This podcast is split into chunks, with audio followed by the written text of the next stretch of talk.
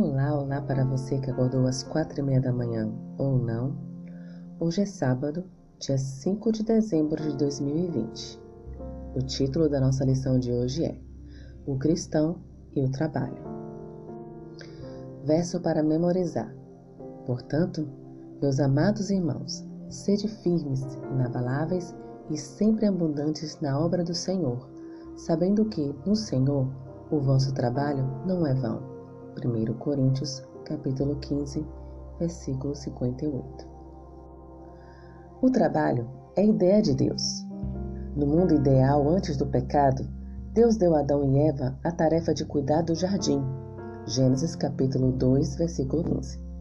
Como Criador, em cuja imagem eles haviam sido formados, eles deveriam se ocupar com o trabalho criativo e serviço amoroso. Ou seja, mesmo no mundo não caído, cado, morte e sofrimento, a humanidade deveria trabalhar. Nesse período intermediário, após o mundo ideal e antes do prometido, somos convidados a considerar o trabalho como uma das bênçãos de Deus. Toda criança aprendia um ofício entre judeus. Dizia-se que um pai que não ensinasse um ofício ao seu filho criaria um criminoso. Jesus, o Filho de Deus, passou muitos anos cumprindo a vontade de seu Pai em um trabalho honesto como carpinteiro e artesão habilidoso, talvez fornecendo às pessoas de Nazaré móveis e utensílios agrícolas necessários. Mateus capítulo 6, versículo 3. Isso também fazia parte da educação que o prepararia para o ministério adiante.